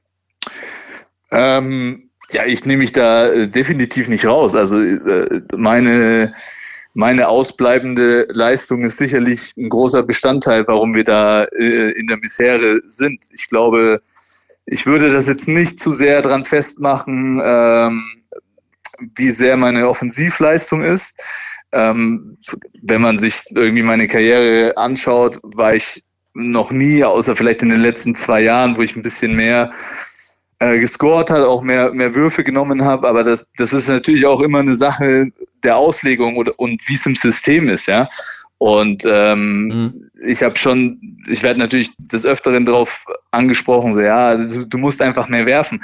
Ja, ich werde schon werfen, wenn sich die äh, die Möglichkeiten ergeben, aber ich bin halt kein Spieler, der beispielsweise irgendwas erzwingt oder ins Eins gegen Eins geht, weil das einfach nicht meine Stärke ist. Ja? Und ähm, mhm. das wäre auch nicht in, in meinem Naturell. Und ähm, ich glaube, sowas entwickelt sich dann einfach auch mit dem, mit dem Flow, ja, wenn ich ehrlich bin. Also ähm, andere sollten weniger werfen und es sollte mehr äh, Systeme gespielt werden, wo du am Ende da stehst. Ich, glaub, ich glaube, ich glaube, äh, ich glaube nicht, dass, äh, dass man das so pauschal sagen kann. Mhm. Ja, also am, am Ende des Tages, glaube ich, kann man auch einfach ein sehr gutes Basketballspiel machen und äh, auch an einem Erfolg beteiligt sein, wenn man äh, wenn man nicht zehn Würfe drauf hackt. Ja, aber sicherlich ähm, ist auch meine ausbleibende offensive Performance ein, ja, sage ich mal, ein Ergebnis dafür, dass ähm, ja wir einfach im Moment äh, nicht in der Lage sind, guten, also konstant guten Basketball zu spielen und ähm, und einfach da Spiele zu gewinnen. Mhm.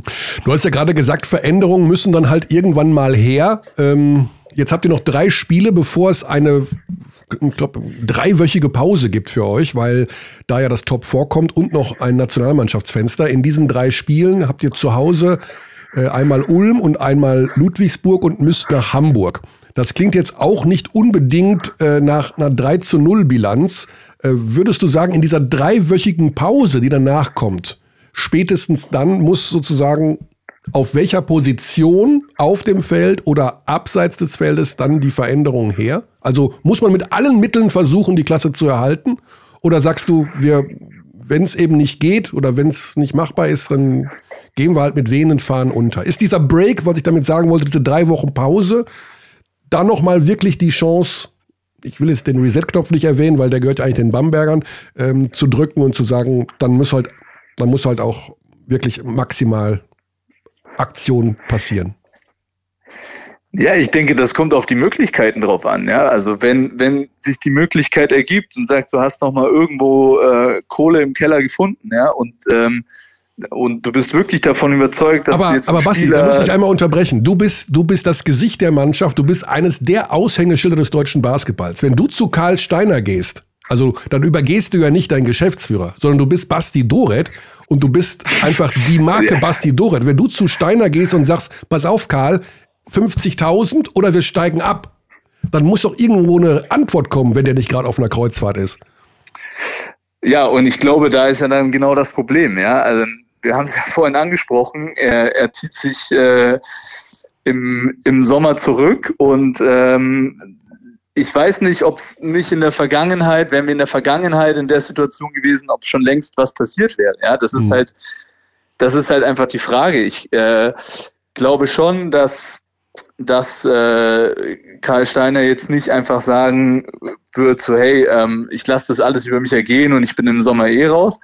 Aber ähm, ich glaube auch nicht, dass er jetzt einfach nochmal ans Maximum seiner Möglichkeiten gehen wird mhm. ähm, und sagen so, ja, auf Biegen und Brechen, ich hole jetzt hier noch drei neue Spieler, tausche den Trainer aus, ich mache die Schatulle nochmal auf. Das, daran glaube ich nicht wirklich, wenn ich ehrlich bin. Okay. Ja, und ähm, wir versuchen natürlich vereinsintern ähm, schon, denke ich, alles Mögliche zu machen, um jetzt, und das hängt ja nicht alleine auch nur am Alleingesellschaft. Ist, äh, du kannst ja auch an Sponsoren rantreten, Absolut, dass ja, die nochmal was locker ja, machen ja. und so weiter. Aber es muss halt irgendeine Richtung vorgegeben werden, ja. Und ähm, wie schon gesagt, selbst wenn die Richtung ist, ey, ist das jetzt, was gerade passiert, vielleicht das Ergebnis ähm, des Arbeiten der letzten Jahre und wir bekommen jetzt gerade einfach die Rechnung dafür, mhm. ähm, ist es dann nicht vielleicht auch einfach mal gerechtfertigt zu sagen, okay, ähm, vielleicht müssen wir jetzt einfach mal ein bisschen tiefer stapeln und uns neu sortieren. Aber da, da spreche ich halt von, von einer Vision und da muss, glaube ich, erstmal Einigkeit geschaffen werden. Naja, also es muss im Grunde ja auch bei der Gesellschafterfrage eine Klarheit geschaffen werden. Also du kannst ja nicht, äh, wir haben jetzt bald Februar ähm, und da muss sicherlich perspektivisch wir sehen es ja in Bamberg, die sind gerade dabei, diesen Gesellschafterwechsel zu vollziehen. Äh, wenn der vollzogen werden muss, und wird er ja, muss ja vollzogen werden, muss das ja halt innerhalb der nächsten Wochen passieren, damit du perspektivisch für die neue Saison irgendwas planen kannst. Ja, und das natürlich auch, ähm, das Timing ist halt äh, gänzlich, äh, gänzlich schlecht, weil ich meine, du suchst neue Gesellschafter, die in ein Unternehmen investieren, ja. die ab dem Sommer keinen Geschäftsführer hat.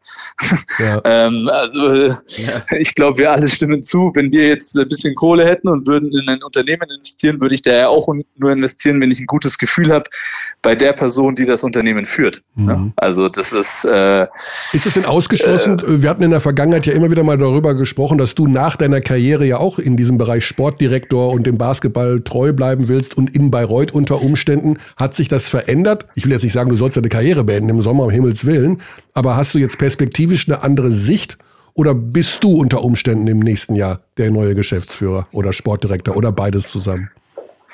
Äh, das bin ich, äh, das denke ich, kann ich ausschließen. Ähm, aber sicherlich geht die ganze Situation auch an mir persönlich jetzt nicht spurlos vorbei. Und ähm, bewerte die neue Situation, die sich jetzt äh, ergeben hat in den letzten Wochen, natürlich auch neu. Mhm. Aber ich äh, kann jetzt nicht sagen, ähm, ja, ich werde jetzt auf jeden Fall meine Schuhe an den Nagel hängen und versuchen, da was zu bewegen. Ähm, für mich hängt da auch einfach ganz viel, wie schon davor gesagt, an dieser Visionsfrage. Ne? Wo, ja. will, wo will man hin?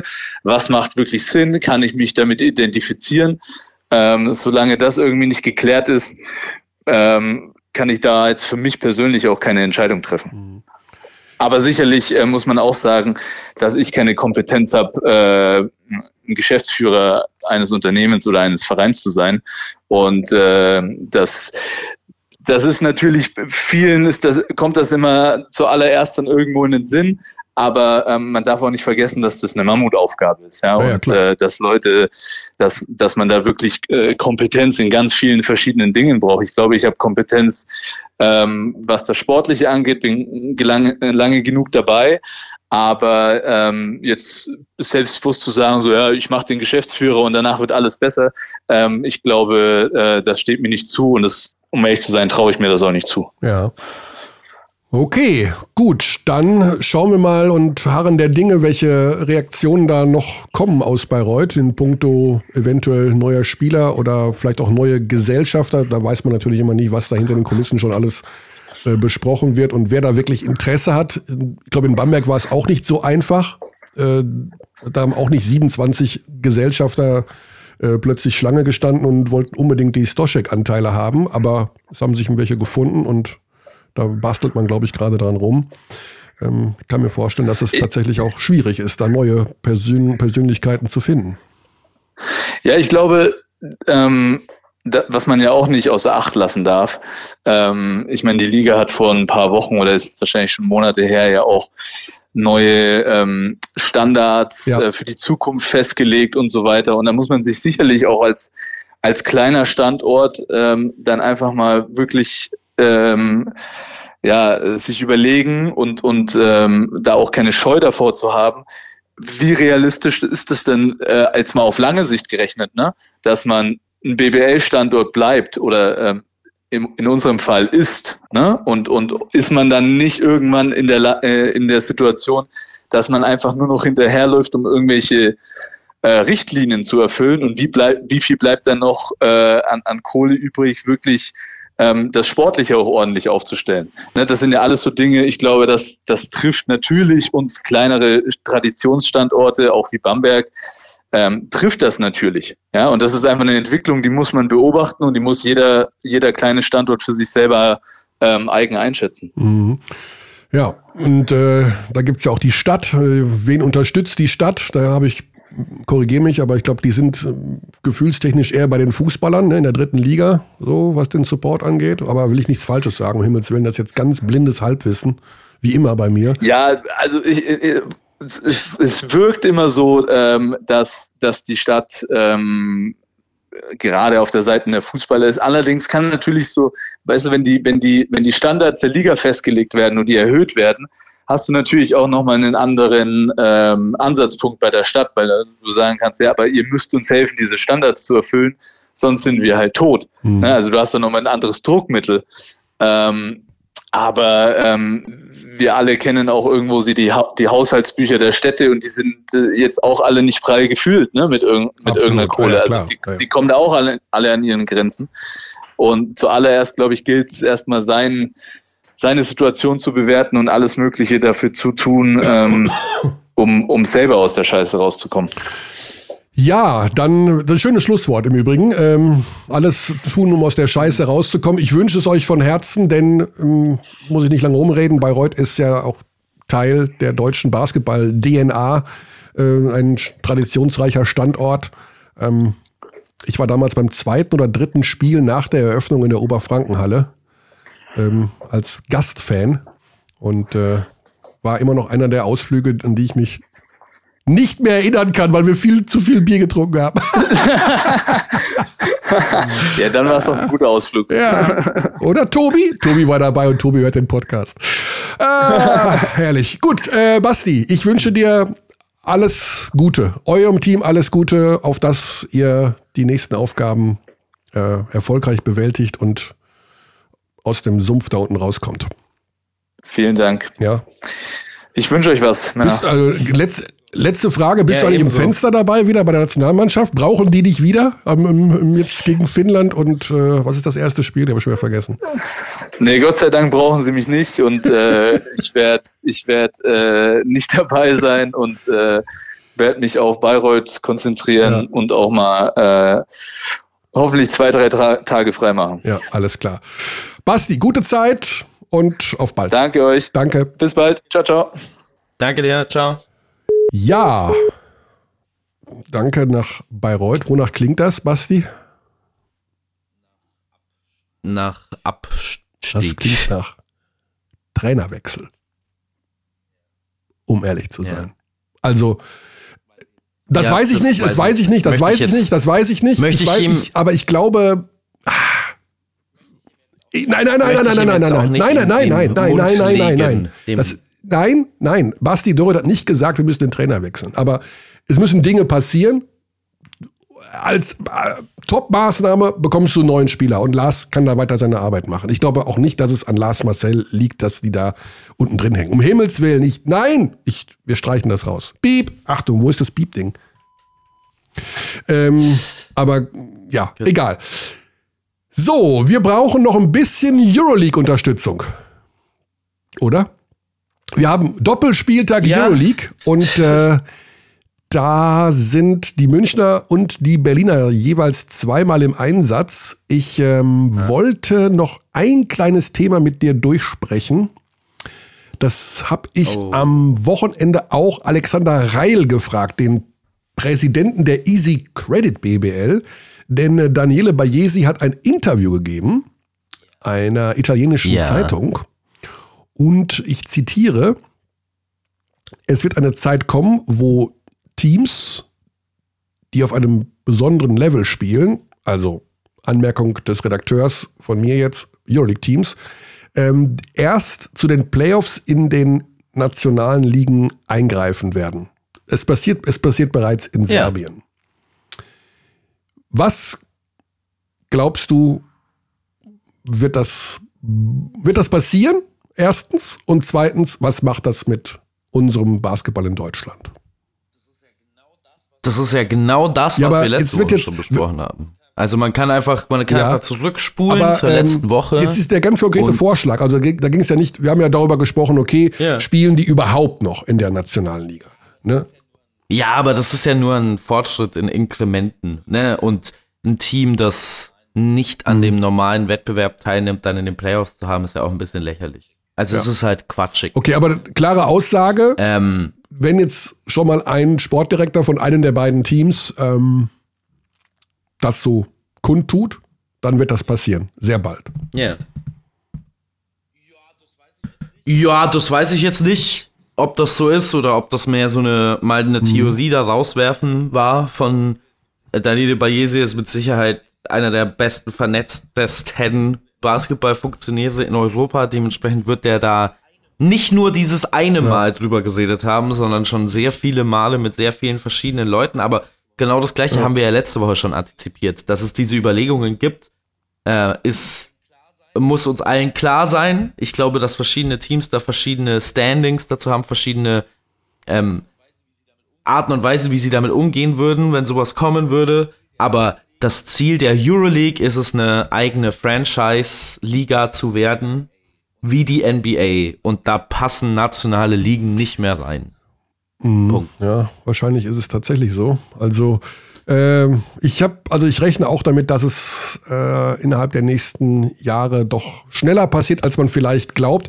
Äh, abschließend hat er noch den Satz gesagt: We have our heads in 2023, but our feet anchored in 1980. Also mit unseren Köpfen sind wir im Jahr 2023, aber unsere Füße stehen noch im Jahr 1980. Also da wird wahrscheinlich doch alles etwas schneller demnächst passieren, ähm, als man sich das vorstellt. Äh, es gibt auch so ein paar Geschichten aus der Fieber-Richtung, wo man das Gefühl hat, die bewegen sich da auch so ein bisschen mit. Also äh, vielleicht haben wir in diesem Sommer tatsächlich eine etwas größere.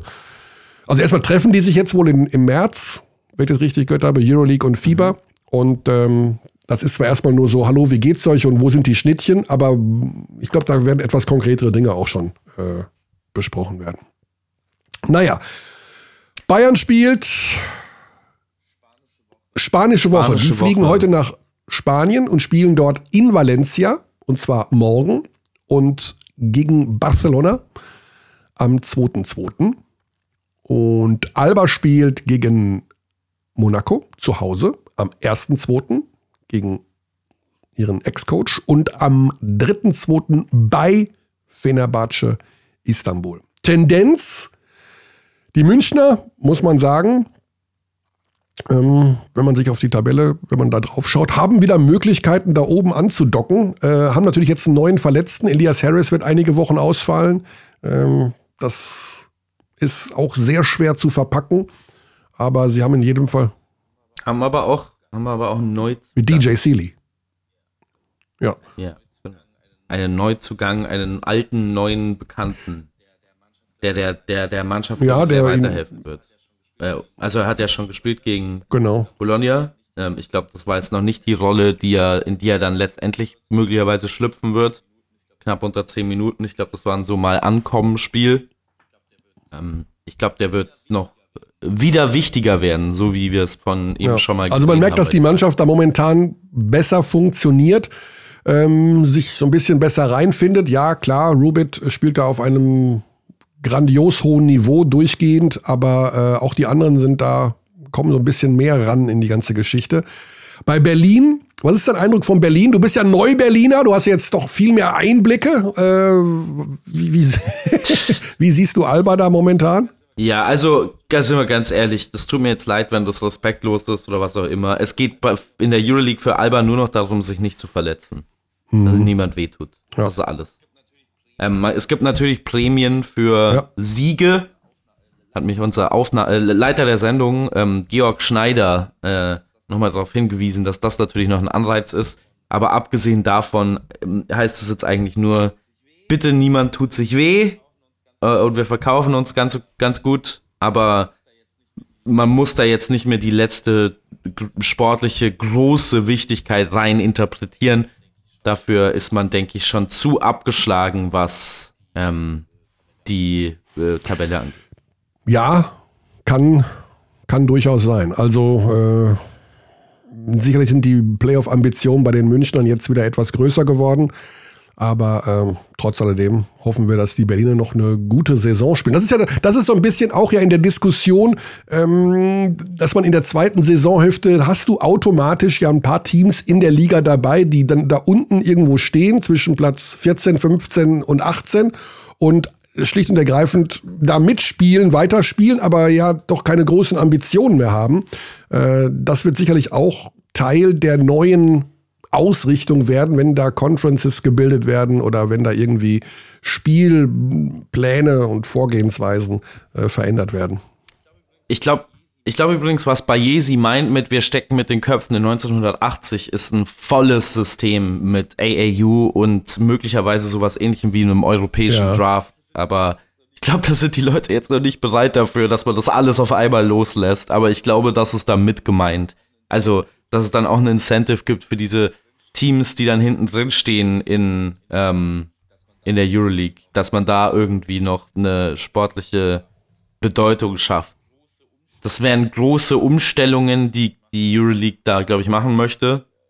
Mal äh, schauen, wie das so umsetzbar sein soll. Also es ist jetzt noch kein offizieller Vorschlag, aber das ist das, was ich rein interpretiere, wenn es heißt, wir müssen aus, aus 1980 in, in die Moderne, dass da ganz viel umgekrempelt werden soll und unter anderem eben auch das, dass im Prinzip jetzt, Alba hat jetzt noch 13 Spiele in der Euroleague, man steht bei der Bilanz von 6 und 15. Ist es rechnerisch noch möglich, die Playoffs Ja. zu schaffen? Ja. Ist es wahrscheinlich? Nein. Ist es jetzt noch etwas, worauf man den Fokus legen sollte? Aus meiner Sicht gar nicht. Aus meiner Sicht überhaupt nicht mehr. Ähm, Alba möchte ähm, erneut den, die deutsche Meisterschaft verteidigen. Und wenn man das mit den besten Voraussetzungen schaffen möchte, dann sollte man nur noch darauf achten, dass es jetzt keine Verletzungen mehr gibt. So krass, wie sich das anhört. Also das klingt natürlich dann immer so nach Sonntags Fußball-Kicker-Truppe. Ja, wir fahren da hin und schauen, dass sich keiner das Bein bricht. Aber es ist ja eine realistische Betrachtung dessen. Und dass ähm, dieses System der Teams, die dann unten drin stehen in der Euroleague, auch noch äh, zu etwas wird, was sportlich relevant äh, ist für die zweite Saisonhälfte, das schafft man eben nur dadurch, dass entweder es ein Aufstiegs- und Abstiegssystem gibt, was die äh, Euroleague, also ich glaube, wenn man das ähm, die, allein dieses Wort in der, in der Euroleague-Zentrale erwähnen würde, dann würden die schon alle auf den Boden kotzen, weil das wollen sie natürlich unter keinen Umständen haben, sowas.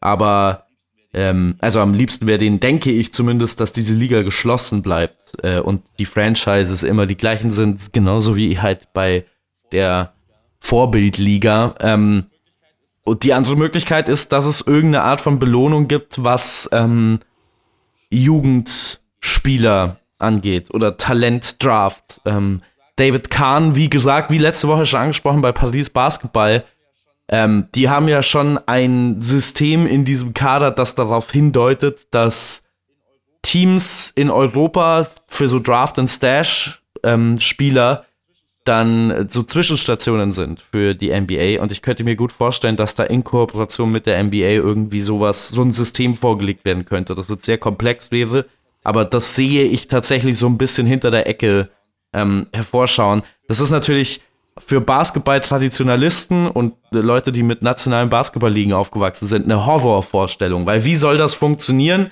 Ich glaube, wir werden da innerhalb der nächsten zwei Jahre einen großen Vorschlag dazu bekommen und alle, die nationale Ligen lieben und die BBL, ich glaube, es kommen, es könnten schwere Zeiten ähm, auf mhm. alle zukommen. Denn die Euroleague läuft gut. Ähm, Im Gegensatz zur BBL muss man sagen, die Euroleague läuft gut, zumindest international. Und das Geld für diese Teams liegt da. Und dementsprechend sehe ich jetzt wenig Anreiz für diese Mannschaften, sich dagegen zu entscheiden für den Moment. Okay, gut. Abschließend, Basti, du darfst dir noch eine Frage überlegen, die ich ähm, ChatGPI stellen soll, bevor ich hier Hawaii einspiele. Oder ich mache schon mal Hawaii einfach. Was, was ist, ist, der, der Sinn? Sinn? Von was? Also äh, ich glaube. Äh, ja. Was ist der Sinn? Einfach. Was ist, was ist der, der Sinn? Sinn? Aber ich glaube, dass ähm, das ChatGPI mich zurückfragen wird, von was? Tja, dann ist, hat, ist Chat GPI schon gescheitert an der gleichen Frage, an, den, an der so viele ja. menschliche Gestalten. Also, äh, ich habe die Frage gestellt und ich habe bis jetzt noch keine Antwort. Also tatsächlich, normalerweise dauert das eine Sekunde und man kriegt hier, ich habe gerade noch mal gefragt, was sind die weltweit beliebtesten Sportarten, um erleichterterweise festzustellen, dass Basketball damit bei ist. Neben Cricket übrigens auch. Und ähm, Tischtennis, American Football, Rugby. Aber auf die Frage, was ist ja, der Sinn? Cricket ist was ist der Sinn? Äh, kriege ich keine Antwort. Es blinkt einfach nur. Das kann doch nicht sein, oder? Selbst die künstliche Intelligenz. Nee, also da, mein, da, jetzt kommt was. Der Sinn des Lebens ist eine existenzielle Frage, die seit Jahrtausenden von Philosophen, Wissenschaftlern, Religionen und Kulturen untersucht wird. Es gibt keine eindeutige Antwort, da der Sinn des Lebens subjektiv ist und für jeden von uns unterschiedlich sein kann. Für manche kann es darin bestehen, Glück, Zufriedenheit und Erfüllung zu finden. Für andere kann es darin bestehen, einen Beitrag zur Gesellschaft zu leisten, spirituellen Fortschritt zu erlangen oder ein bestimmtes Ziel zu erreichen. Letztendlich hängt der Sinn des Lebens von jedem Einzelnen und seinen persönlichen Überzeugungen, Werten und Zielen ab. Oh, ich habe Angst. Ich habe Angst. Der Mensch ist der Mensch ist zur Freiheit verurteilt. Oh. Jean-Paul Sartre haben wir schon mal besprochen im Podcast. Hei, hei, hei, hei. Also so faszinierend diese künstliche Intelligenz ist, aber so leichte Gänsehaut kriegt man dann schon, ne? Also irgendwie. Weiß es nicht. Ich bin erst beeindruckt von künstlicher Intelligenz, wenn die, ähm, also zum Beispiel sie haben ja viele Angst, weil so Schachcomputer schon so viel besser sind als Menschen. Ne? Ich hab, ich bekomme erst Angst vor der KI, wenn die anfängt, einen Menschen aus mit Absicht gewinnen zu lassen. So. Oh nee, du bist, du bist ja so gut. Oh, bist du toll. Dann, dann habe ich wirklich Ja, Angst. das stimmt. Also wenn es doch so Gefühlsdinge da reinkommen, ne? so hm, Anbiedern ja. und sowas. Oder einfach die schlechten ekligen menschlichen Eigenschaften da auch noch mit reinkommen. Ja. Oh nee, du hast mich total besiegt im Schach gerade. Ich habe überhaupt nicht gewusst, was passiert. Oh mein oder, Gott, äh, bin ich dumm. Dann kriege ich Angst, wenn das wie, äh, losgeht. ich hab dich lieb oder so. So, weißt du, so Liebe, so, so, so, halt so Emotionen da reinkommen. Okay. Ja, das war's für diese Woche. Ähm, wie geht's weiter bei dir? Bist du bei irgendeinem Spiel von den vier, die ich da gerade angesprochen habe? Machst du irgendwas? Uh, ich mach die, ich mach die Falltür auf und gehe tief in den Keller am Sonntag. Ah, du bist bei Bayreuth. Äh, dann noch der Hinweis, genau, yeah. wir wollten ja, wollte einige Fakten mitbringen aus Bayreuth. Ich war nicht bei dem Spiel, wir mussten umdisponieren aufgrund von Krankheiten, aber dafür haben wir heute Basti Doret gehört. Dafür nochmal vielen Dank. Und nein, Basti hat nicht gesagt, der Trainer muss entlassen werden. Ich will das. Es klang nur so, dass man alle möglichen Veränderungen durchführen muss, um am Ende vielleicht dann doch ein Klassenerhalt zu schaffen. Aber einer muss es ja bezahlen und ich glaube, in Bayreuth bezahlt momentan keiner irgendwas. So, nochmal kurz zum Kopf und Kragen geredet, bevor wir Saudi-Arabien sagen und bis nächste Woche. Tschaußen. We treat people here with complete respect. This is Germany.